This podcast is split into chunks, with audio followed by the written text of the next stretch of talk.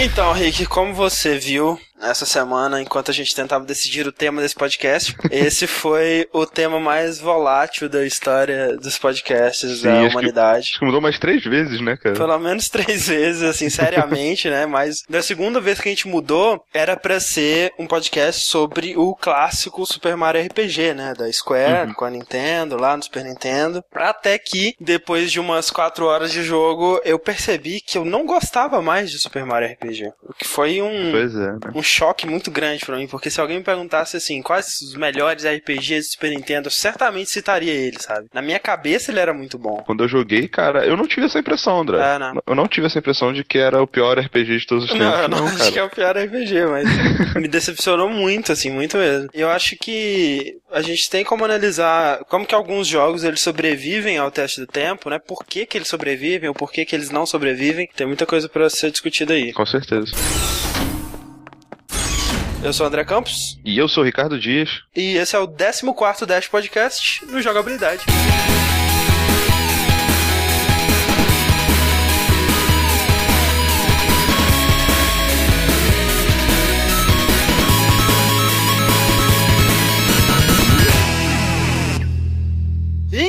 Rick, voltamos do muito bem recebido Dash 13. O pessoal curtiu bastante nossa discussão sobre inovação e iteração e não interação, na verdade. Sim, aliás, o podcast, além da, da gente comentar, cara, foi uma aula de português pra muita gente, é né, verdade. cara? O pessoal, pô, Dash escrevendo errado aí, cara. Assim não, que eu postei, aí... eu pensei, caraca, quantos comentários vai demorar até alguém corrigir isso, né, cara? E foi o primeiro, é. assim, então.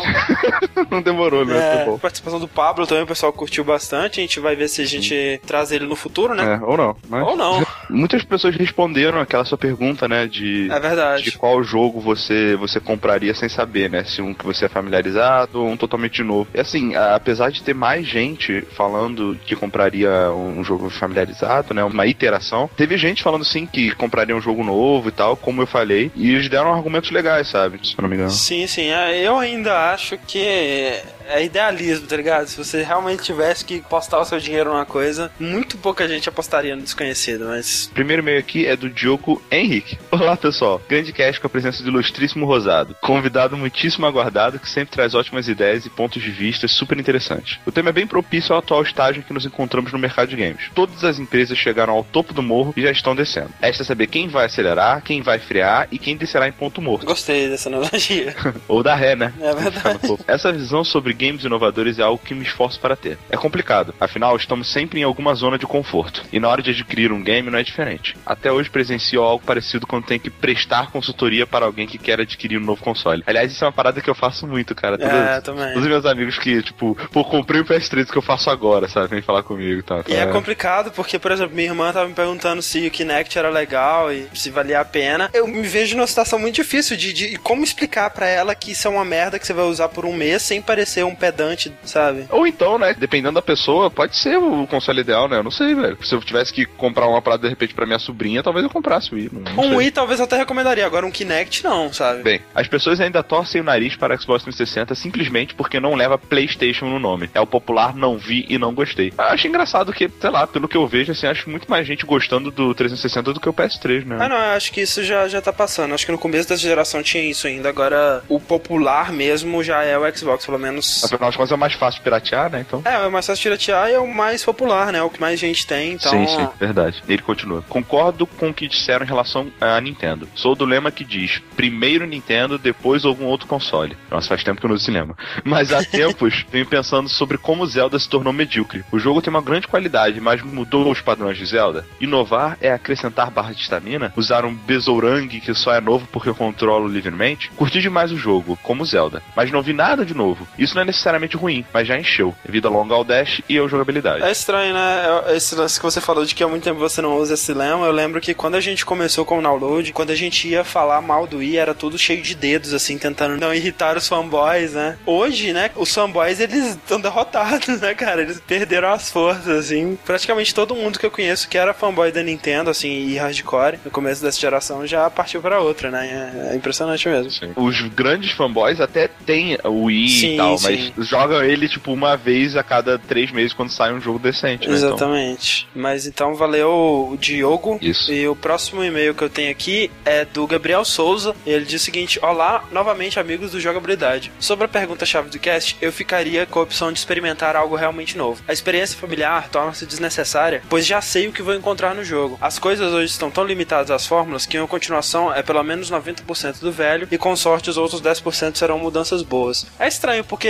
você acha desnecessário só porque é familiar também, acho que é Sim. um extremo, né? É, acho que é extremista demais, porque qualquer jogo que vai renovar vai ter algo familiar nele, né? Acho muito difícil hoje em dia um jogo reinventar a roda, né? Mas no, no final das contas, eu entendo o ponto dele, porque, por exemplo, por mais que a gente não soubesse qual é o jogo que a gente estaria escolhendo, mais soubesse que tem um investimento em cima igual, realmente, eu queria muito, por exemplo, que jogos indies que são inovadores tivessem uma produção absurda como o Modern Warfare 3 tem, sabe? E que nenhum deles Sim. tenha hoje em dia. Eu queria ver qual é a capacidade dele. Então... Mas ao mesmo tempo, eu diria que é complicado, porque se o conceito do jogo ele for algo que não te agrada, dificilmente uma produção elevada vai melhorar isso. Por exemplo, Catherine é um jogo extremamente bem financiado, né? Ele tem uma, um valor de produção muito alto, mas o conceito do jogo afasta muita gente, né? Acho que mesmo se eles tivessem mais 20, Sim. 30 milhões para investir no jogo, isso não mudaria. É, quando realmente o conceito dele nesse caso, tipo de puzzle e tal, beleza. Mas assim, a questão da sua pergunta, André, acho que é assim, um jogo entre dois, tipo, não é sim, tipo, se sim. você tivesse que escolher o último jogo que você vai jogar na sua vida. Sim, é, não, é verdade. Não é, não é, não é muito problema errar nesse caso. Eu arriscaria, sabe? Eu, hoje sim. em dia, eu tô procurando novas experiências, coisas é, novas. Se sabe? fosse, tipo assim, qual jogo você leva pra ilha deserta, aí seria diferente. É, aí sim, com certeza seria diferente. Provavelmente seria um World of Warcraft, alguma é, coisa assim. Né?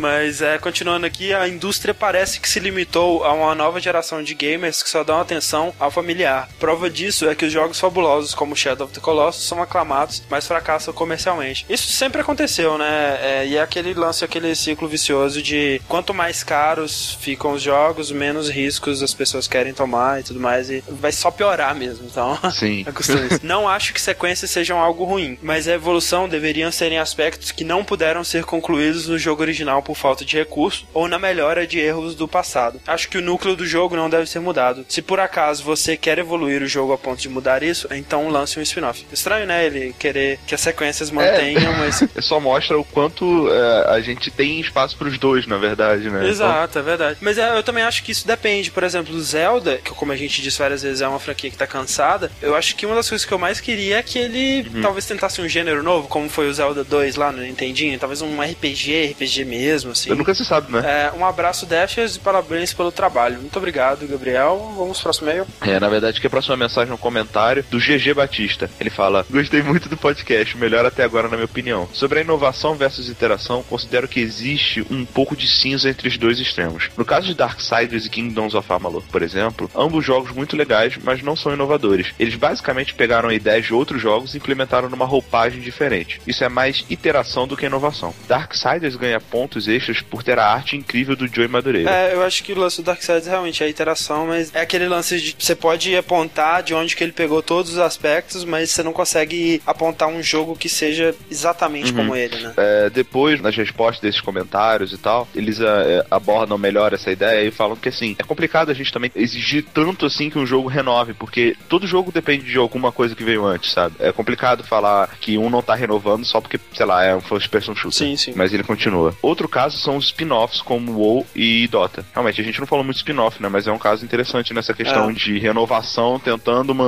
a, o core da franquia inicial, né? Sim, sim. Eles pegaram a franquia Warcraft, que era RTS, e levaram para outras formas. Isso é mais inovação do que iteração. Eu concordo. O caso do WoW é realmente, é, para mim, é a última coisa que a Blizzard fez de original, porque hum. é outro jogo. Tem o lore de Warcraft, mas basicamente só, né? Exato. Ele continua. Esse é para mim o mal que sofre a franquia Zelda. Eles tentam manter a franquia nos mesmos moldes, ao mesmo tempo que tentam agradar fãs que amadurecem e experimentam outras coisas. Exatamente. A parte mais legal de Majora's Mask não eram as máscaras em si, mas o fato de você poder jogar com outras raças de Hyrule. Eu adoraria um spin-off Legends of Hyrule, onde, você pudesse jogar com outros personagens, ter outras tramas, etc. Os jogos para DS que vocês falaram são parte dessa inovação, mas gostaria de ver mais em outras plataformas. Na real, eu acho que o legal mesmo de Majora's Mask é todo o mundo que eles criaram, lance da lua, lance do tempo, das máscaras. Eu acho que a transformação das raças é um ponto até bem pequeno nisso, porque no fundo as máscaras elas acabam servindo como os itens de Zelda sempre serviram, né? Que é pra você resolver um tipo de puzzle ou, ou fazer algo que você não conseguia fazer antes. Isso sempre teve, né? Só que com uma roupagem diferente no Majora's Mask. Eu, o que eu gosto muito é como que cada personagem ele tinha um horário para fazer uma certa coisa, né? E você isso. tinha que fazer side quest, eu achava isso fantástico. Sim. É, Majora's Mask eu gostei muito, foi um dos jogos que eu zerei 100%. Uma parte assim que eu acho muito importante do Majora's Mask é que ele introduz a existência de alienígenas no mundo de Zelda, cara. Então, é verdade. Isso é uma parada assim incrível. E assim, a ideia que ele deu realmente era muito legal. De repente, um jogo protagonizado por um Goron, sabe? Sim, outras histórias. Todas as séries que já chegaram a essa altura já tiveram algum jogo desse tipo, sabe? Algum jogo que conta outra história. Sei lá, Mega Man já teve aquele jogo lá da trombone. Até Mario, cara. Teve Luigi's Mansion, por exemplo, sabe? Ah, não. Já teve jogo protagonizado pela Peach, né? Protagonizado pelo Yoshi. Então, só Zelda, né, cara, que não faz isso. A gente tá precisando mesmo. Pois é. Então, assim, fiquem ligados semana que vem, cast número 15. A gente vai ter uma pequena surpresa aqui na leitura de e-mails, né? Vai envolver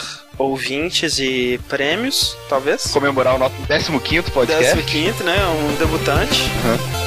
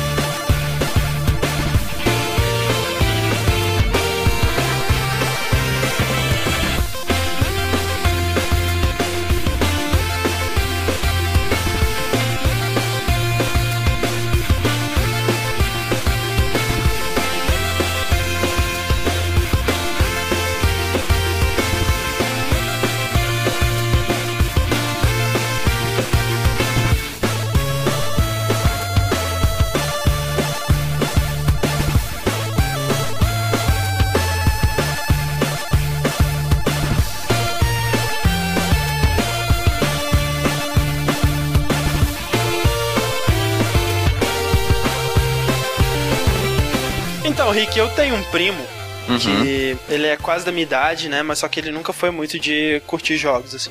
Ele nunca foi um gamer. Uhum. Foi falta de um termo melhor. Mas eu acabei fazendo ele ter vontade de jogar e comprar um PS3 por causa do Rock Band. E aí ele acabou por se interessar por outros jogos, tipo Street Fighter. Era, era esse primo que você tava unando no Street Fighter? É, você... esse mesmo, exatamente. Ah, tá. E assim, no geral, eu sinto que eu fui um bom mentor pra ele, né? Eu fiz ele evitar os FIFAs, etc. Então... Olha só. Mas, de vez em quando, esse meu primo, ele me via jogando alguns jogos, ele ficava incrédulo. Primeiro, por eu estar jogando eles ao invés do mais novo lançamento de gráficos fodas. E segundo, por eu ter pago por esses jogos. Né? ele achava inacreditável isso de eu estar jogando jogos tipo Scott Pilgrim uhum. ou jogos tipo Mega Man 9 e 10. E eu me pegava assim tentando explicar que eu achava aqueles gráficos bonitos, né? Que eu achava aqueles jogos interessantes. Uhum. Por que, que aqueles jogos teriam tanto valor quanto todos os outros, apesar de terem gráficos mais simples? E é mais difícil do que parece fazer isso. Já tentou? Já, cara. Só pra ter uma ideia, quantos anos tem esse seu primo? Cara, ele deve ter uns 22, assim. Ah, tá. Então não é tão difícil assim, né? Porque querendo ou não, ele, mesmo que ele não seja ligado, ele viveu essa época, né? É, no meu caso, por exemplo, eu tenho uma sobrinha que agora tá com 8 anos e nesse Natal eu levei meu PlayStation 3 lá pra casa. Eu fui sucesso, né? Virei o melhor tio do mundo. Foi nessa época até que eu zerei o Assassin's Creed 2. Uhum. Então ela me viu é, matando pessoas e pulando que de. Que ótimo. Pois é. Querendo ou não, ela assistia, ela ficava do meu lado e tal, pedia para jogar. Eu falava que era um jogo meio difícil para ela jogar, mas eu passava para ela, por exemplo, é jogos como o próprio Scott Pilgrim, eu deixei ela jogar. Uhum. E Pac-Man Championship Edition, sabe? Pô, irado. Por mais que ela tenha gostado até do jogo, sabe? Ela vem na maior inocência, assim, que jogo com um desenhozinho mais feio, não sei o quê. Uhum. Aí eu meio que tentei explicar pra ela, olha, Aninha, na verdade, isso aí é um gráfico antigo, sabe? Ele é um jogo novo, só que ele tá reproduzindo é, um gráfico antigo e tal, porque era legal, não sei o quê. Uhum. Eu falho miseravelmente toda vez que eu tento explicar, velho, porque eu fico puto que nem uma criança, cara.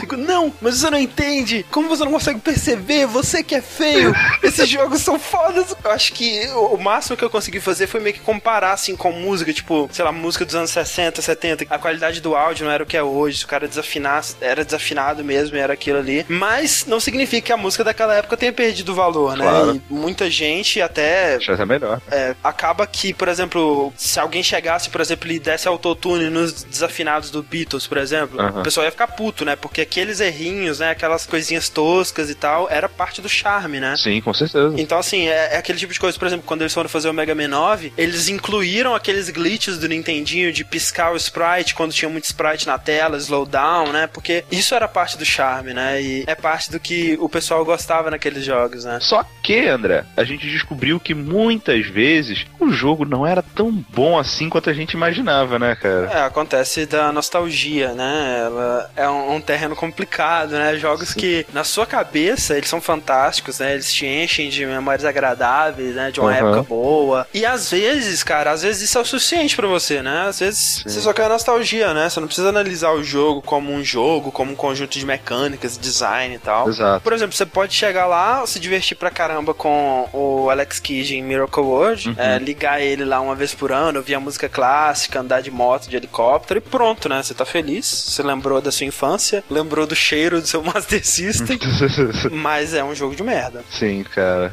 É muito ruim, velho. Por que, que, cara, se é um jogo tão ruim, por que, que nessa época você gostava tanto? Eu acho que é mais um lance daquele. A coisa certa na hora certa, né? Eu acho que ele foi o que é aqui no Brasil porque o pessoal que tinha comprado o Master System, eles olhavam pra Nintendo e viam Mario, né? E viam, caraca, que jogo legal, né? Podia ter algo assim. E aí vem o Alex Kidd lá com um jogo que é visualmente semelhante. O pessoal se apegou a ele, né? Porque era o que tinha realmente, né? Não tinha muito. A, a gente vê hoje Mario como algo, né? Que sempre teve lá. Uhum. Mas na época que Mario lançou, você ter um jogo desse tipo que não era só um porte de arcade, era um chamariz muito interessante pra você ter um console. E o Alex Kidd, ele foi muito popular aqui no Brasil e numa escala muito, muito menor no Japão. Esse tipo de coisa acontece bastante, né? De um, um jogo ele ser a coisa certa na hora certa pra uma certa cultura. Por exemplo, nos Estados Unidos tem o lance daquele Duck Hunt, né? Sim, sim. Todo mundo adora Duck Hunt, é uma parada extremamente nostálgica. Quer dizer, ele funciona bem, mas é um jogo extremamente simples, não tem por que ter esse amor todo, Sim. além da nostalgia, né? Pois é, também tem aquela questão, né, André? os caras não- às vezes não tem parâmetro, né, pra comparar. Também, A gente, é. a gente sabe que hoje é um jogo de merda, porque a gente tem jogos, é, shooters. Acho que a melhor comparação seria com o Real Shooter, né, cara? Eu acho que sim, Hoje em é. dia. São muito melhores e tal. Por exemplo, um jogo que eu tava jogando ainda agora, na verdade, é o Omjami Lame. É um jogo de ritmo, né? Como, por exemplo, É, uma Guitar sequência Hero, do- Parapa the Rapper. É um jogo de ritmo, pra quem não conhece. É, mas um pouquinho diferente de Guitar Hero, porque você é meio que repetição. É, é mais de memorização do que de Reflexo. reação, né? Exato. Só que o jogo ele, ele é muito errado, sabe? Ele não, não aceita bem os controles, porque você aperta certinho, mas ele não aceita, ele vai pra baixo, ele, ele diminui seu score. Ah. Tem o cool, o, o good, o, o bad e o awful, né? São quatro estágios. Se o seu score não tiver, acho que no good, você não passa, sabe? Não passa. Não são coisas, é, defeitos, digamos assim, que hoje em dia a gente é mais intolerante a eles, né? Exato. Se fosse há, sei lá, 10 anos atrás, o que, que eu ia fazer? Ia tentar de novo até ficar coreano com timing perfeito e memorizar todos os, os Exato, botões, sabe? é, é, tem esse problema também, que nessa época, né, do Alex Kidd, quando a gente era criança, a gente tinha que se virar com o que a gente tinha também, né? Exato. É, tinha aquele lance assim, você ganhava um cartucho, ou no meu caso, trocava um cartucho com muita sabedoria, que eu era o melhor trocador de cartuchos da história, cara. Eu troquei meu Sonic 2 por Sol E eu troquei Moonwalker, que é um jogo que eu, acho divertidíssimo até hoje, pelo Pit Fighter. Tô de parabéns, né, cara? Porque era uma parada que eu tive que jogar por um ano, então eu amava aquele jogo de merda, sabe? É, um recado para nossos ouvintes agora, vocês acabaram de ouvir a origem do André Magin, cara. Ele era um péssimo trocador de cartuchos, ele se sentiu roubado várias vezes, ele começou a estudar videogame, prestar atenção nos pensamentos, até virar um bom conhecedor da, da É indústria. verdade, né, cara? Nunca mais serei passado para cara. trás. André Beginnings, velho. Muito bem. Eu, eu já falei aqui, né, cara, que eu troquei o meu Super Nintendo por um Game Boy, né? Foi uma troca excelente. Caraca, como assim, cara? E eu acho que assim também, outra coisa, esse lance da gente é, poder estudar os jogos e analisar eles, né? Por exemplo, o caso do Alex Kidd, né? Não só o fato de que jogos hoje em dia são melhores, né? Mas mesmo pra época, assim, ele era um jogo mal feito, né? Assim, o jeito de ataque dele era terrível, né? Era meio que uma batalha de pixels, assim. Isso porque a mão dele é gigante, né? Você imaginaria que não teria muitos problemas. Mas o controle do personagem era muito solto, era muito frouxo, ele escorregava demais, né? E aí você tinha, por exemplo, veículos, você tinha moto moto, helicóptero, que era uma parada maneira, você saía atropelando todo mundo com a moto, mas aí você precisa de ser um vidente ou de ter decorado a fase, né? Porque aí você bate na bolinha vermelha, já era a moto, aí você vai ter que passar o resto da fase, que é a fase com o pior design do universo para ser percorrida a pé, porque ela foi pensada para ser percorrida com a moto, uhum. e aí no final você enfrenta um chefe que é papel, pé tesoura, pelo amor de Deus, meu filho. Às vezes nem tem muito como culpar, né, o criador, né? É, realmente tem aquela limitação da tecnologia e tem aquela coisa, né, de que muitas convenções que hoje a gente conhece, Sim. por exemplo, o Mario, ele basicamente criou convenções de velocidade de andar na tela, de altura de pulo, momento e tal, que naquela época talvez não, não fosse Sim. popular, não tivesse como, né? O pessoal tava descobrindo. Era um produto da época, realmente. Exato. Né? É, a gente não tá falando necessariamente que o jogo não foi bom pra época, não inovou, realmente inovou, ele trouxe muita coisa, ele foi importante pra evolução dos jogos, mas que hoje em dia é um jogo ruim, sabe? É, e talvez também não tenha sido por má vontade dos produtores. Claro. Tem esse lance também, né, de ser um produto da época. Por exemplo, a gente tava jogando também aquele Toy Jam and Earth. Sim. É um jogo legal, é um jogo que tem o seu charme. A trilha sonora dele é fantástica, assim, o jeito Pô, é que. muito boa, cara. O jeito que os personagens eles estão sempre dançando no ritmo, assim, estão andando no ritmo da música e tudo mais. É Só que, por exemplo, perdeu as suas vidas, acabou o jogo para sempre, cara. Além disso, por exemplo, tem problemas muito sérios. É, normalmente em jogos, assim, onde você pode ser empurrado pelo seu inimigo, né? O seu inimigo atrapalha seu movimento quando você apanha, alguma coisa assim. Você tem um tempo, um piscando, digamos assim, pra você não ser afetado por ele de novo. Algo que não tem nesse jogo, por exemplo. Então, tem muitas coisas, pequenas convenções que a gente foi aprendendo hoje que não aplica ah, direito. E, e, outra coisa, muitas convenções também vindo do arcade, né? Por que, que você tem vida no jogo? Porque se você quiser mais, você tem que pagar pelas vidas, né? Então, assim, muitos jogos também têm uma dificuldade baseada nisso, tudo bem. Por exemplo, Castlevania tem vida, mas você sempre tem que continue. O que a vida vai te punir é você começar do início daquela fase ao invés de um checkpoint. Exato. Aí eu entendo, tudo bem, ele, as vidas fazem sentido nele. Agora, você trazer isso a um jogo como Toe Jam Manor, que é um jogo muito mais complexo do que só se manter vivo, né? Que tem as mecânicas de exploração, é um jogo que já tem como te punir fazendo você voltar aos andares, né? Então, uhum. a mecânica de vida tá lá para quê? Só porque era uma convenção ter isso, né? E pior, você ter isso até com Mario Galaxy, que ainda tem vida e a vida não significa nada. Se você perdeu a Sim. todas as suas vidas, você recomeça exatamente do mesmo lugar, cara. Então, assim, pra que que tem vida? E, e, tem o fato de que é muito fácil você pegar vida. Exato, é. Mas é, foi engraçado que a gente tava jogando o Toy Menor, a gente, sei lá, tava no 18 andar, sei lá, 15 um negócio assim. E aí chegou um momento que nós dois morremos e volta pra tela inicial. E acabou, sabe? É, tipo, tipo como se desse um reset, é. Vai pra casa, tem... foi mal, sabe? Tipo. Desculpa aí, né, cara? Eu tava assim, na maior esperança, tipo, pô, será que dá pra voltar no andar que a gente já tava? Alguma coisa assim. Não, que idiota, sabe? Não, isso não existia nessa Você acha? É, como assim? como assim, sabe? Um outro jogo que é, todo mundo fala, não, esse jogo é foda, né, né, e que não é. Você vai voltar lá, você vai jogar, você não vai achar ele bom, que é o Altered Beast, velho. Ah, sim. E cara, como o jogo é ruim. É velho. muito ruim. Esse eu acho que é um clássico, assim, de como que a gente achava ele bom e como que é ruim, né? Porque o, o, impressionante do Altered Beast, assim como muitos jogos do início do Mega Drive, era como que eles eram portes fiéis do arcade, né? Exato. O Altered Beast, o Golden Axe e tudo mais, eles são quase idênticos aos jogos do arcade, que era, assim, impensável na época. Você ter um console em casa que reproduzia os gráficos do arcade com perfeição, caralho, meu Deus, é outro mundo, né? Agora, Golden Axe eu até acho que segura bem, apesar de que, obviamente, né, se você colocar ele perto de um Cadillac sem dinossauros, assim, é, não, nem não né? compara, né? mas é um jogo que dá pra jogar. Agora, Altered Beast é muito ruim, cara, meu Deus. E, cara, eu era muito bom quando eu era menor, sabe? Eu devia ser um jogador fenomenal, cara, semi-coreano, porque eu não consegui chegar, a gente conseguiu passar a segunda fase, né, cara?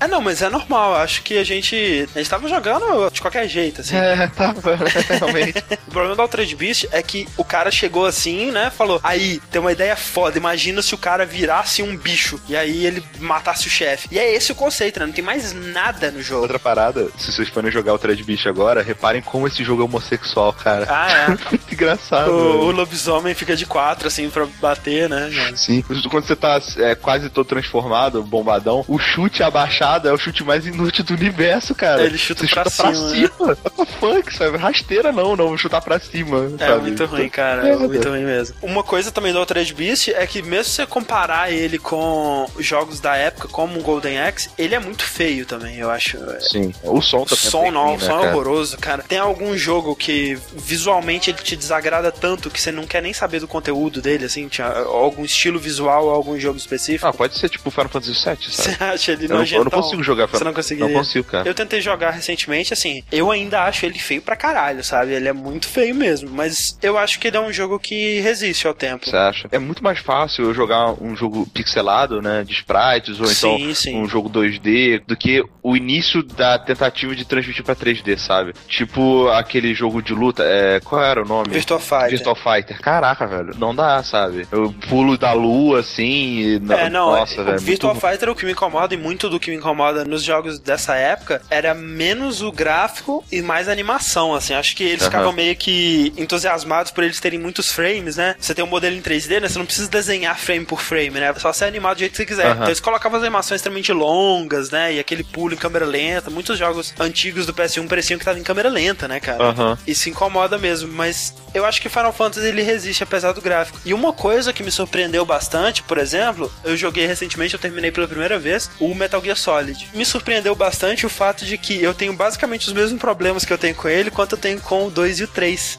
Então, obviamente não são problemas, são decisões de design do Aham. Kojima, né? Pois é. é. Mas é aquela coisa, né? Apesar de tudo, hoje em dia essas decisões que até dão um charme pro jogo, digamos assim, né? Eu acho que são decisões que atrapalham a jogabilidade, que não, não acrescentam muita coisa. Sim, é, não. Tem algumas coisas que são estranhas, né? Por exemplo, eu tava jogando o- os Metal Gears clássicos também, né? Os de MSX, né? Os 2D, Sim. que vêm como extra no Metal Gear Solid 3. E curiosamente eu gostei bastante deles, especialmente do 1. Eu também acho que são jogos que resistem é, ao tempo.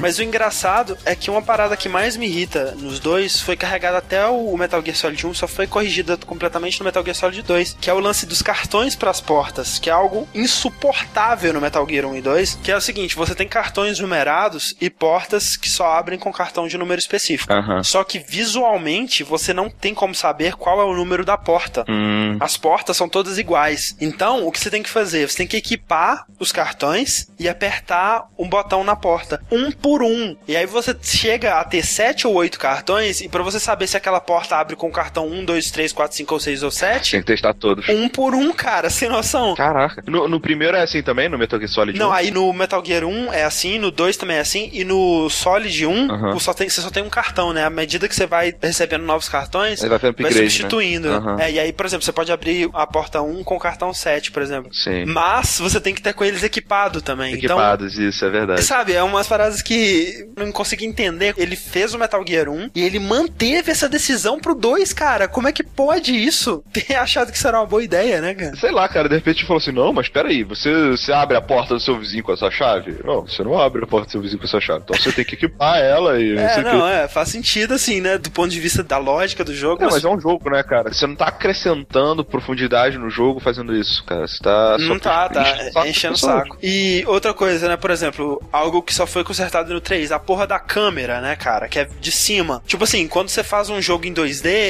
e você quer ter essa sensação de stealth, né, acho que não teria como você fazer um jogo com a visão de lado, assim, né, seria muito difícil. Tudo bem, a câmera ser de cima, isométrica, faz sentido. Agora, quando você tem um jogo 3D, limita o seu campo de visão você ter a câmera apontada de cima pra baixo no personagem. Não faz sentido, sabe? Não faz sentido eu tá vendo menos que o Snake, Aham. sabe? O Snake tá olhando num corredor e ele tá vendo mais que eu tô vendo, né, cara? Então.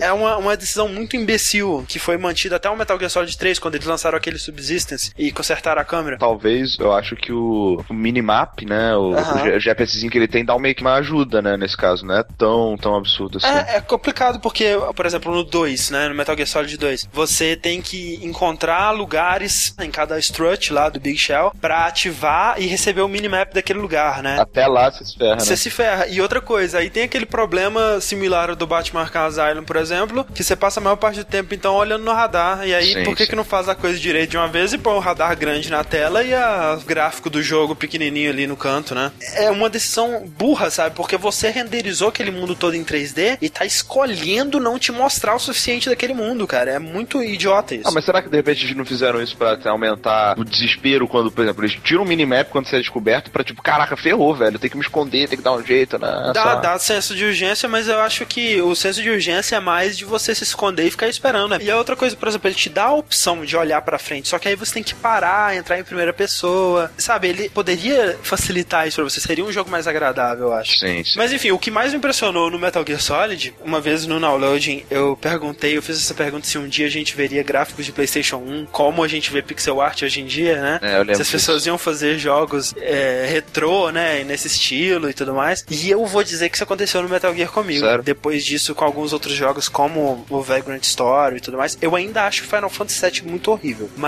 o Metal Gear, ele me parece um jogo em pixel art mapeado em modelos 3D.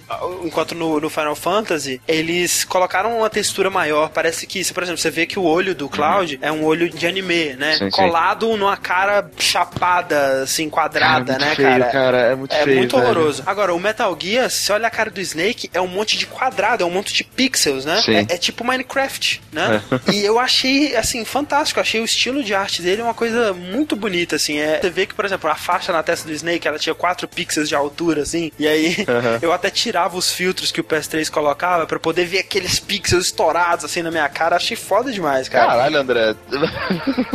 da é porra. sério, cara. Eu achei ele muito bonito mesmo, assim. É. E eu acho que o próprio Minecraft é, é algo que já tá indo por esse caminho, né? É um jogo que é, eu não tenho vontade de jogar, mas que eu acho o estilo visual dele muito legal. Uhum. Mas sei lá também, porque o Minecraft, querendo ou não, ele extrapola, né? Não fica parecendo como foi Metal Gear Solid na época, tinha um gráfico fantástico, sabe? Sim. E defasou. Ele realmente tenta fazer a parada e dar uma extrapolada. É como se fosse uma paródia. Ah, sim, mas eu também acho que tem como a gente voltar no tempo com Minecraft e colocar ele numa época específica que ele faria sentido, assim, na época de um Doom, por exemplo, ou um pouco depois. Sim. Apesar de que o, o, Metal Gear Solid, ele tava tentando fazer uma parada realística na época, né, do PlayStation 1, uh -huh, uh -huh. ele tá tão longe disso que acaba sendo uma representação artística da realidade, assim como o pixel art, assim. É, realmente, se você parar pra pensar, realmente o estilo, né, da arte, né, do Metal Gear Solid 1, quando você vê nos concepts até, é, é um estilo maneiro, né? É, foi uma arte bem pensada, né? Sim, sim, é bem, é bem legal. Quando eu olho agora Metal Gear Solid 1, ele não é tão feio realmente assim, não, cara. Se comparado, por exemplo, com Final Fantasy VII. É, Final Fantasy VII eu acho que ele vai ser feio pra sempre, cara. Pois é, cara. Tô vendo aqui uns prints assim, não tá tão feio assim mesmo, não. Dá pra jogar. Não, eu, eu achei ele bonitão, assim. achei ele que nem a gente acha pixel art, que nem a gente acha Mega Man, sabe? Jogo charmoso pra caramba, assim, a, a estilo visual dele. É, não, não, eu não diria tanto assim, mas, né, tudo bem.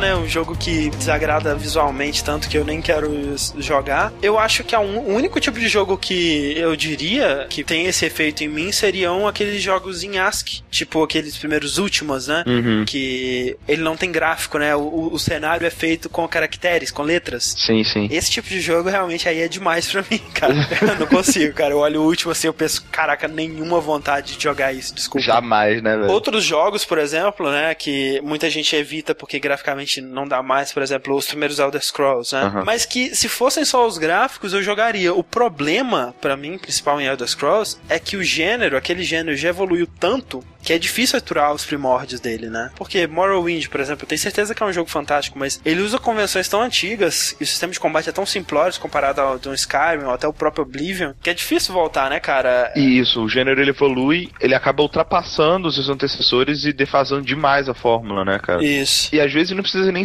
voltar tanto assim. Uh, Diablo 1 e Diablo 2. Cara, Diablo 2 é um jogo tão superior, assim, em todos os aspectos ao Diablo 1, tirando talvez história, eu não sei, né? Isso aí vai de gosto de cada um, uhum fazer uma continuação. É, e eu não quero ficar ouvindo fanboy enchendo meu saco. e, mas assim, que se você tipo falar assim, ah, vamos jogar Diablo 2, ah, mas eu não joguei a história de Diablo 1, vamos jogar Diablo 1 primeiro, aí você fica, ah, não, vamos pro 2, pula pro 1, vamos jogar o 2. É que nem Warcraft também, né? Warcraft Sim, 1 e 2. Exato, Warcraft 1 e 2. Esse é engraçado, a gente até comentou, né? O salto de um jogo do outro pra Blizzard é absurdo, sabe? Até porque são ah, 20 milhões de anos de desenvolvimento, beleza, mas é, é, um salto muito grande, sabe? Por exemplo, quando eu joguei, quando tava lá na época do Warcraft 2, eu não queria jogar mais Warcraft 1, sabe? Do, do 3 agora, o Warcraft 2 ele tá mais defasado. Apesar de que o Warcraft 2 eu acho que dá para jogar hoje em dia. Dá sim, não, dá. E aí eu, eu, acho que assim, esse pulo acontece do 1 pro 2, de você não conseguir voltar pro 1, mas que do 2 pro 3 já é diferente. É, Tem né? muita gente que ainda prefere o 2 do que o 3, né? Ah, tá. Que é outra pegada, eu acho. É, exatamente. Do 2 pro 3 mudou um pouco até uh, o sistema, né? Sim, sim. O conceito o de construção de, heróis, de itens e creep, tem que subir level, ah, isso mudou bastante a dinâmica do jogo. Eu acho que não precisa voltar voltar menos ainda, acho que se for ver, por exemplo, Assassin's Creed, que a gente comentou a fundo também, né? É outro jogo que do 1 pro 2 foi um pulo tão grande que é difícil voltar pro 1, né? Ou, por exemplo, Mass Effect. Eu acho que as mecânicas é, de tiro, né, de movimentação e tudo mais, a parte shooter do jogo, ela evoluiu tanto no 2 e no 3 que você voltar pro 1 também é complicado. Complicado. O Mass Effect 1, cara, ele basicamente tinha um botão de bug, que era você usar qualquer magia usando os biotics, né, de empurrar as pessoas e tal, que todo mundo colidia, se enrolava, Sim. atravessava a parede, ficava preso, não sei o que. Era um inferno, sabe? É, eu acho que é algo parecido assim, não numa escala tão grande, mas acho que vai acontecer se eu tentar voltar pro 2 agora depois do 3, porque o personagem tá mais ágil, né? Eu já tô acostumado em ficar rolando, né? Ele agora tem um botão de rolamento, né? A corrida tá mais legal, assim. Então se eu voltasse pro 2 também teria um problema. É um jogo melhor, assim, no maioria dos aspectos, né? Uma coisa também para ver esse tipo de jogo que envelhece rápido é um jogo que ele é feito primariamente para mostrar uma tecnologia, né? Como o Doom 3. No caso do Vita, né? Aquele Little Deviants. Uhum. Que é só um tech demo das funções do Vita. Vai ficar velho rapidíssimo, né? Você vê jogos, por exemplo, a esmagadora maioria dos jogos do Sega CD, né? Que o lance era mostrar o poder do CD, né? O vídeos lá em live action. Da FMV, né? né? É, a maioria desses jogos é injogável, né? Night Trap, aquele Sewer Shark, né, cara? Não Sim, dá. cara, é uma merda. O próprio Virtua Fighter que você falou, né? É, o próprio Virtua Fighter. E nesse caso da FMV no, no Sega CD e tal, eu acho que era um problema assim, eles queriam tentar, né? Mas talvez até mais no conceito de o que é um jogo, nesse caso. É, mudar um pouco eles tentaram, é, eles tentaram puxar muito pra, tipo, um filme interativo, alguma coisa assim, e acabou não funcionando, né? Sim, sim. Não é nem tanto da tecnologia e tal, mas até de, de um conceito de um jogo que não é divertido, né? Simplesmente. Exatamente. É... Eu acho que só agora a gente vai começar a ver jogo de Kinect um, um pouquinho mais interessante, sabe? Tava vendo aquele trailer lá do Steel Battalion novo, um dos primeiros jogos que decidiram juntar, né, o controle mesmo do Xbox com o Kinect, né? É, ele... Demorou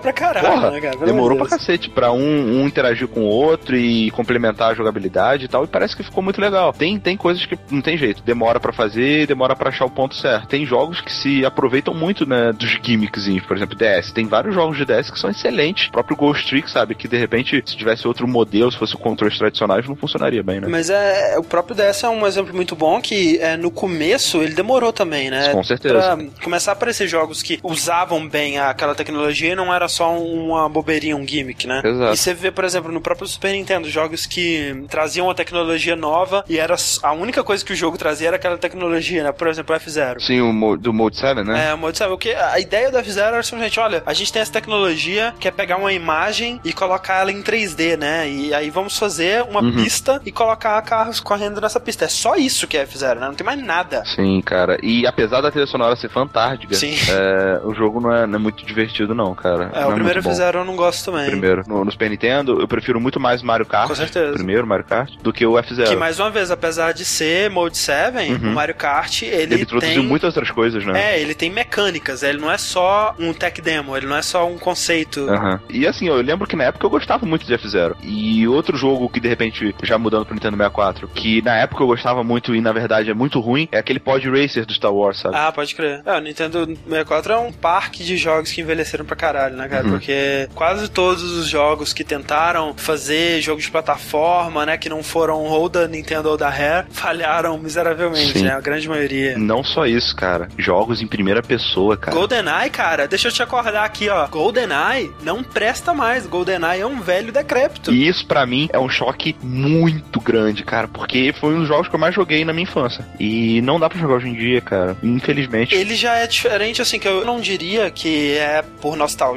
ou por ele ser um jogo mal feito. Eu não acho. Eu acho que ele foi muito bem feito. Eu acho que foi extremamente inovador, mas é justamente esse aspecto. Eu acho que é um, é um pouco de. Ele tentou trazer muita coisa nova e por ser um pioneiro, ele foi superado muito facilmente. E justamente por ele ter sido superado, o que a gente tem hoje em dia é tão superior, com convenções tão mais bem pensadas, uhum. que você não consegue mais voltar pro GoldenEye. Ele é muito estranho, né? Exato, exato. Não é culpa do jogo. Na época ele era bom, sabe? Sim. É porque a gente tá acostumado com outro padrão, outro patamar de jogos de FPS. Cara, eu não consigo pensar um jogo de Nintendo 64 de primeira pessoa que tenha sido muito bom. Turok é muito ruim. O próprio Perfect Dark, né? Que era um upgrade Sim. do GoldenEye, mas também não é, é outro jogo que você não consegue jogar. Tem todos eles, todos eles têm ideias fantásticas. Por exemplo, um dos fatores mais incríveis de todos eles é a criatividade que eles tinham nas armas. E o que ele trouxe de multiplayer, né, na época. Exato, exato. Era muito legal na época, mas é, hoje em dia não dá mais, sabe? Perdeu-se no tempo. Exato. E isso é triste que é o que mais tem, né, velho? Jogos jogos pioneiros que foram tão ultrapassados que eles se tornam injogáveis, né? Você vê os primórdios dos jogos de plataforma que tentaram misturar isso com um realismo, como por exemplo Tomb Raider. Nossa, nossa, cara, Tomb Raider. Talvez o avô do Le Parkour 3D nos jogos. Tomb né? Raider é um dos jogos que eu acho feio pra cacete, não dá pra jogar. É, eu acho mais pelo design da porra da Lara Croft. Eu sempre achei hilário que eles queriam fazer ela ser sexy. É, Isso né? eu sempre achei hilário, cara. Pelo amor de Deus, cara, essa mulher é uma deformidade da humanidade.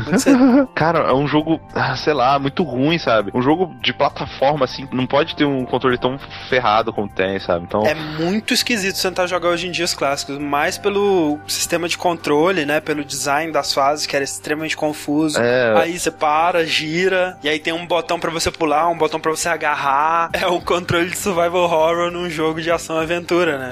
Meu pai gostava do primeiro Tomb Raider e eu nunca gostei, cara. Pra ser bem sincero, eu nunca gostei de Tomb Raider, pra falar a Eu, verdade. eu gostava, eu gostava bastante, especialmente do 2, assim, mas que realmente hoje em dia, a menos que você esteja com aquela mentalidade da época de aceitar um jogo que é daquele jeito, não dá pra jogar mais. Exato. Mudando um pouco de gênero, sei lá, cara, hoje em dia eu não consigo jogar é, Mortal Kombat 1 e 2. Sério? Sério. Eu acho os dois ótimos ainda, cara. É, eu acho muito travado, muito truncado os controles. Eu não, não gosto, cara. Ah, Não sim, gosto. eu também acho. Eu acho que até que o 1 é bem mais pesado, né? Bem mais duro, assim, de jogar. Sim. Especialmente se você for comparar com a agilidade dos personagens de um King of Fighters ou até mesmo Street Fighter, assim. Mas eu acho que nessa época, principalmente antes, né, das barras de super, era esse fio do jogo, né? Essa pegada, o peso dos personagens, a agilidade deles, o ritmo da batalha, é que diferenciava mais um do outro, né? Eu acho que essa sempre foi a proposta do Mortal Kombat. Você vê até no próprio Mortal Kombat o novo, né? Você vê que ele é mais duro, né? Você vê que os golpes eles têm Sim. mais peso, né? Que no, no Street Fighter. Por exemplo, você pula com um soco no cara no Street Fighter, ele só toma um golpe, né? Você faz isso no Mortal Kombat, o cara cai. Exato. Né? Mas assim, eu acho que o 1 e o 2, o fato dele ser mais lento e, e dos golpes especiais, sei lá, pra mim nunca funcionou muito bem, sabe? Muitas vezes no Street Fighter, quando eu faço um Hadouken, eu simplesmente deslizo o dedo na diagonal e aperto Sim. o. Muitas vezes, quando tinha um golpe que era é, igual ao Hadouken no Mortal Kombat, eu me via apertando pra baixo e pra frente, sabe? Pra funcionar. Eu acho que é, é diferente mesmo, mas é, é- Acho que é questão de costume. Acho que qualquer jogo, até por exemplo, se você for de Street Fighter pra KOF também, é uma diferença que você tem que se acostumar, né? Com o peso dos personagens,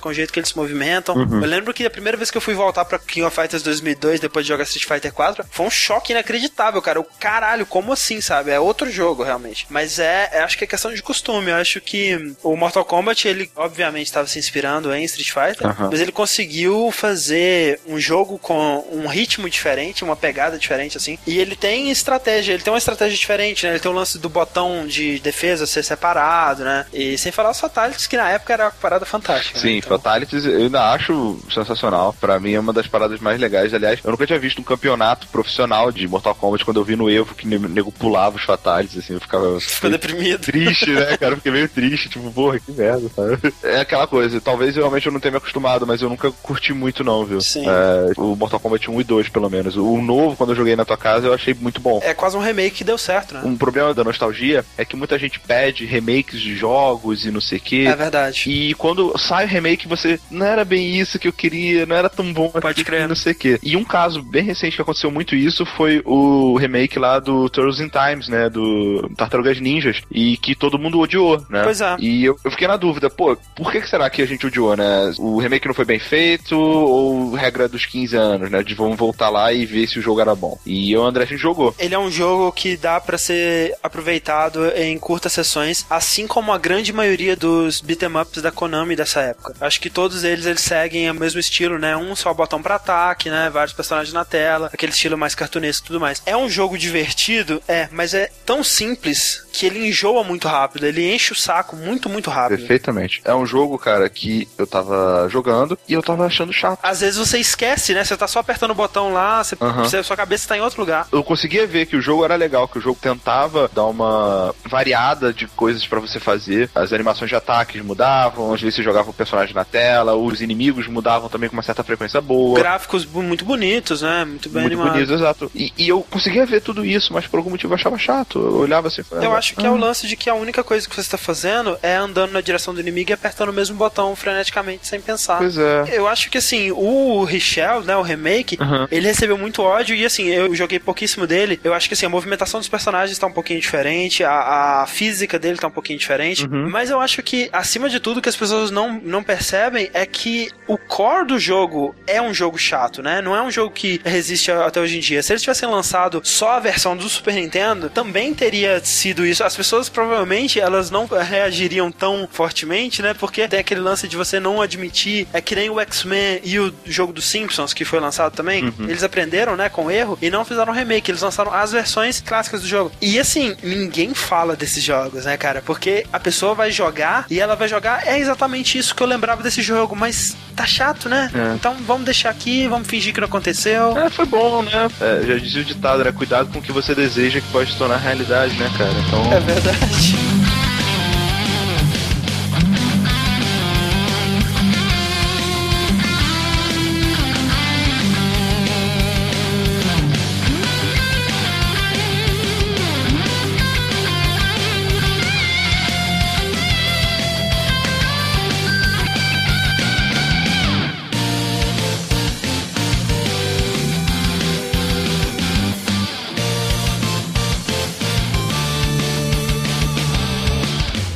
Mario RPG, Rick? Cara, Super Mario RPG, eu gostei. É, joguei recentemente. A trilha eu achei fantástica, né? Eu achei que eu ia gostar mais da trilha. É, eu achei muito boa. Eu achei muito boa. Teve algumas musiquinhas que eu gostei bastante, as musiquinhas de combate. A música do chefe é muito boa, cara. Sim, sim. A música dos chefes é, é, sensacional. Uma coisa que eu não gostei do jogo é que talvez tenha mais combate do que eu gostaria que tivesse. Mas é, eu acho que assim, ele foi lançado depois do Chrono Trigger, né? E aí o Chrono Trigger ele veio com aquela ideia de colocar os inimigos no mapa, né? Pra não ter random e tudo mais. E eu acho isso ótimo. O lance é que o Chrono Trigger ele sabia dosar esses inimigos, né? Uhum. Quando você limpava uma área, os inimigos não voltavam enquanto você tava lá. Um dos problemas maiores do Super Mario RPG para mim é a progressão dele. Eu sinto que só passando pelas fases, pelo caminho normal, eu não tô evoluindo o suficiente. Eu sinto que. Ele precisa de um pouco de grind. Precisa né? de um pouco de grinding. E uma coisa também que dá essa sensação, que obviamente é só a aparência, né? Mas me incomoda também, é o fato de que os números deles são na casa das dezenas, né? E não nas centenas. Acho isso incomoda um pouco. Tipo, 10 de dano. Isso você tá falando? 10 de dano, ou então você ganhou 7 experiências, sabe? Uhum. Dá uma sensação de que você tá fazendo pouco progresso, sabe? É, eu não sei se isso pesou na minha sensação de que eu às vezes tinha que ficar mais tempo num lugar para me sentir que eu tinha evoluído realmente, né? Uhum. Os level up também, eles são mais distantes, né? A maioria dos RPGs, quando você tá nos primeiros levels, até no level, é, vamos supor, 15, é muito rápido essa evolução, né? Uhum. No Mario RPG demorava, cara. Eu joguei umas, umas 4 horas, cheguei no level 8, sabe? Entendi. Isso me incomodou bem pouco, na verdade. Eu nem reparei que era na casa de dezenas, assim,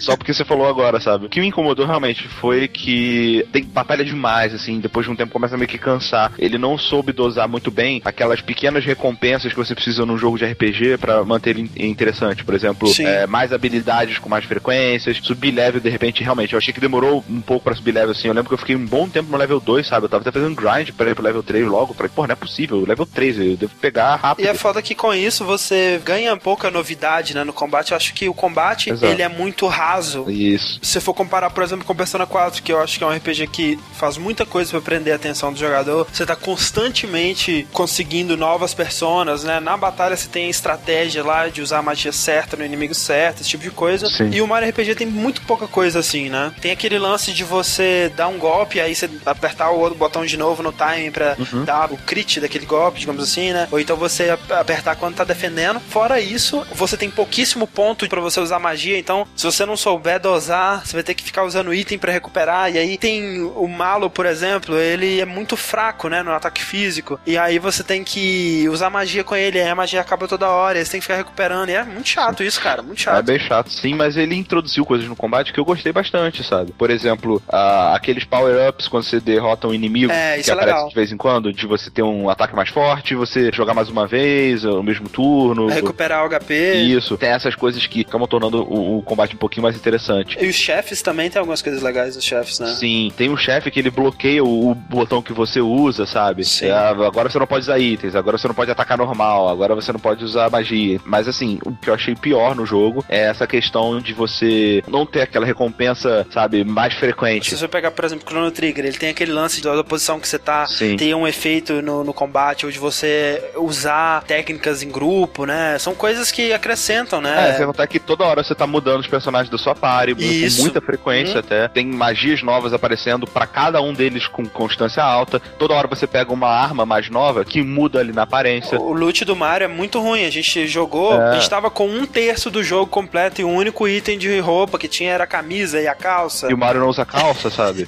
É, é foda. Mas assim, uma coisa que é o ponto forte pra mim no jogo é a- a- o senso de comédia dele. Eu acho excelente. E outra coisa também, eu acho que é legal o fato de que todo mundo reconhece o Mario como um super-herói, né? Um cara muito foda. Tipo, caraca, você é o Mario aqui. Dizem que pode pular mais alto do que um sapo. Não sei o que. Acho legal. Tiraram a voz do Mario, né? Então ele se comunica por gestos. Cara, isso é a melhor coisa que eles fizeram, cara. Mario pré.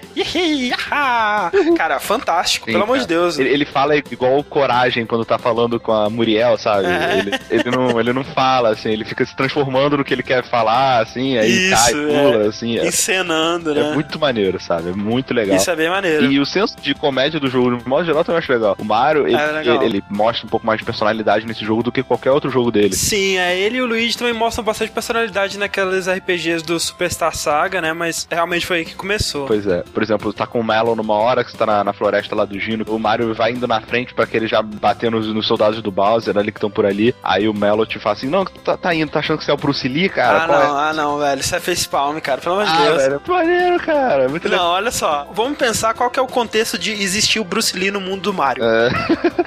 filme, cara. Eles assistem filme, O que, velho. o que te leva a crer que eles assistem filme? Eles vivem numa cidade tipo medieval, Rick. Eles não têm tecnologia. Olha só, eu, eu acho interessante essas, essas piadas quebrando a barreira, sabe? A force wall que o negócio fala. ah, cara, eu também acharia se fosse uma parada mais. Por exemplo, quem você acha que é? O Hitmon Lee? Aí seria irado, Aham. tá ligado? Cara, eu, eu achei legal. Eu acho que eu só acharia a piada mais engraçada se fosse o Jack Chan no lugar do, do Bruce Lee, sabe? Mas- Mas eu achei também, outra coisa que me incomodou pra caralho foi a história, cara. Porque, primeiro que nesse tempo todo que a gente jogou, não aconteceu nada de interessante na história. Isso é verdade. A única coisa mais interessante que aconteceu foi a entrada do Gino. Mas realmente foi bem maçante até aí, né, cara? Você começa tentando salvar a Peach, né? Como sempre. Aí tem o plot twist da espada lá, que é o grande vilão. E aí depois o Bowser vai até se juntar a você. Só que aí o, o motivo pra você ter que destruir essa espada e não só simplesmente derrotar o Bowser e salvar a princesa é que essa espada ela destruiu a Star Road, né? Que é uma, uma, uma estrada de, de estrelas, né? No, no céu, assim, sei lá. E é, é uma das fases mais difíceis do Mario É Kart. verdade. E aí, o que acontece é que aí o Geno, é, ele desce pra terra pra também ajudar o Mario nessa quest, porque enquanto a estrada estiver destruída, nenhum desejo poderá se realizar. Oh, que Caraca, que- essa é a história mais imbecil que eu já escutei na minha vida. Quer dizer, então que enquanto a estrada estiver destruída, a pessoa não pode ir na padaria pra comprar pão. Porque, o cara, eu desejo pão, mas putz,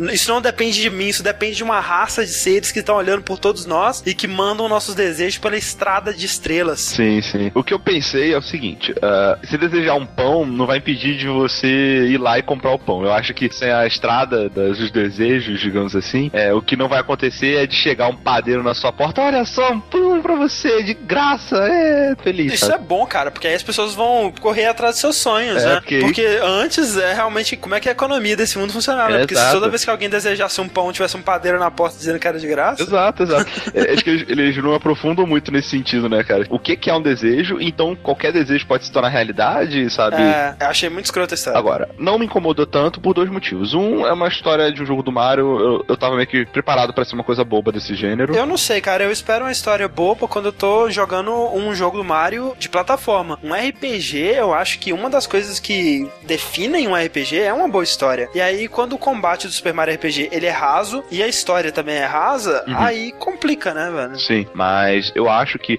num RPG, muito mais importante do que seu objetivo final, seja ele salvar o mundo, comprar um pão, sei lá o que for, é a jornada. Até então, eu tava encontrando alguns personagens, não na frequência que eu gostaria, mais uma vez repetindo, o ritmo do jogo é muito ruim, mas assim, eu tava encontrando personagens interessantes, personagens engraçados. É complicado. É, o problema é que realmente eu não tava sendo preso por essa história. É, é tanto a história principal quanto a side story. Especialmente porque porque entre uma dungeon e outra, digamos assim, o que você tinha era minigames de jogo de plataforma que eram chatos pra caralho também, né? Descer a correnteza Exato. no barril e correr com o Yoshi e, e, coisas mal feitas até. O do Yoshi é extremamente mal feito, ele não te explica direito o que, que você tem que fazer. Essas coisas, essas pequenas coisas eu acho que te incomodaram mais. Você tava mais saturado da jogabilidade. Eu acho que o ritmo do jogo te incomodou muito mais do que me incomodou, apesar de ter me incomodado Sim, também. E eu acho que também foi o contraste da minha memória com a realidade. Exato. Já foi um pouco favorável para mim também. Mas eu tenho que confessar que, assim, o fato do jogo ter um ritmo meio escroto, eu me forcei a jogar o início dele. Sim. Por exemplo, naquela parte do esgoto, eu, eu não teria saco para ficar procurando. Sim, ele tenta incluir elementos de plataforma, só que a plataforma dele é muito ruim. É. A gente tá sempre na expectativa de que a nossa nostalgia compareça, né? Que o jogo retribua a nostalgia que a gente sente por ele, né? Uhum. E um jogo que eu não esperava, na real, que fosse fazer isso, e eu fiquei muito impressionado em quão bem ele resistiu a esse teste do tempo, foi Tony Hawk's Pro Skater 2. Porra, cara. Nossa, velho. Eu realmente tenho que dar um abraço pra você. Acho que são poucas coisas que pegam com a minha nostalgia, assim. Uma delas é Rei Leão. E eu acho que a segunda vai ter que ser Tony Hawk, cara, porque, cara, eu fiquei emocionado demais ouvindo aquelas músicas e jogando aquele Sim. jogo, cara. Pelo amor de Deus. É, cara.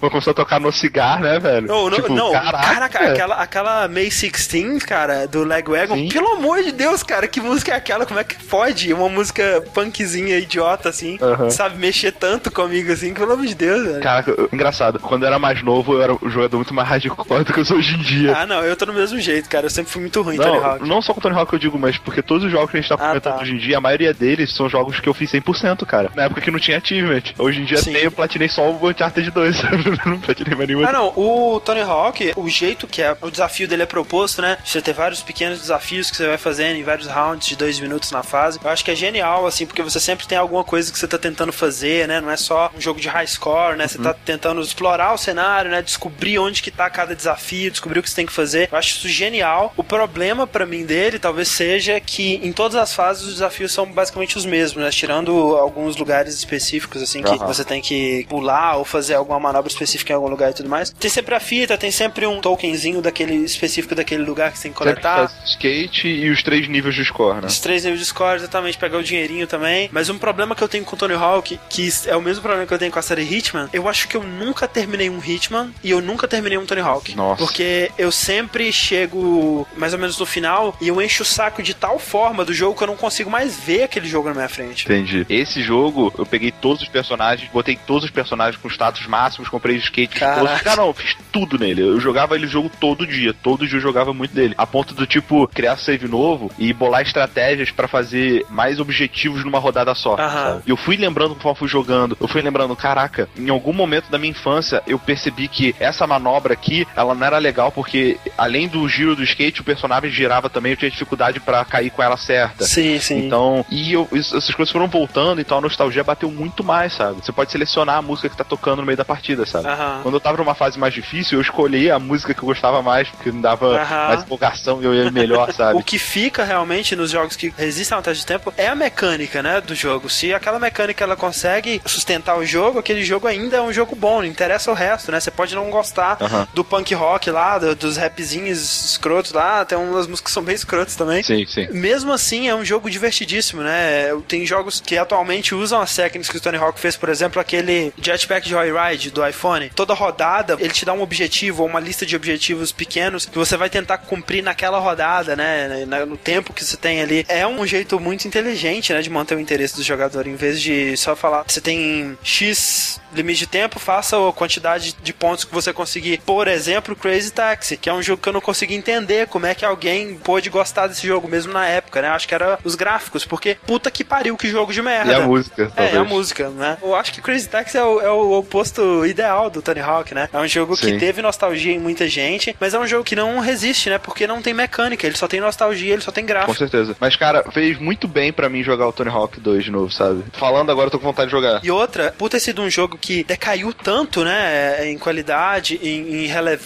né, ele não conseguiu se manter relevante com suas sequências, é muito fácil a gente esquecer o que que fez dele ser tão memorável e realmente rejogar foi muito Sim. bom mesmo. E eu vou comprar o HD, cara, com certeza absoluta. Com certeza. Eles disseram que, apesar de que não vai ter todas as músicas, vai ter algumas, né, cara? E Isso. se tiver No May... Cigar e May 16, é só, só as duas que eu quero, tá bom, sabe? não precisa demais, não, tá ótimo. Digam pra gente quais jogos vocês continuaram gostando depois de todos esses anos e quais jogos não resistiram uhum. a esse teste. Mandem aí seus e-mails e comentários. A gente volta semana que vem com mais um Dash. Até lá. Até lá. E fiquem aí com o May 16.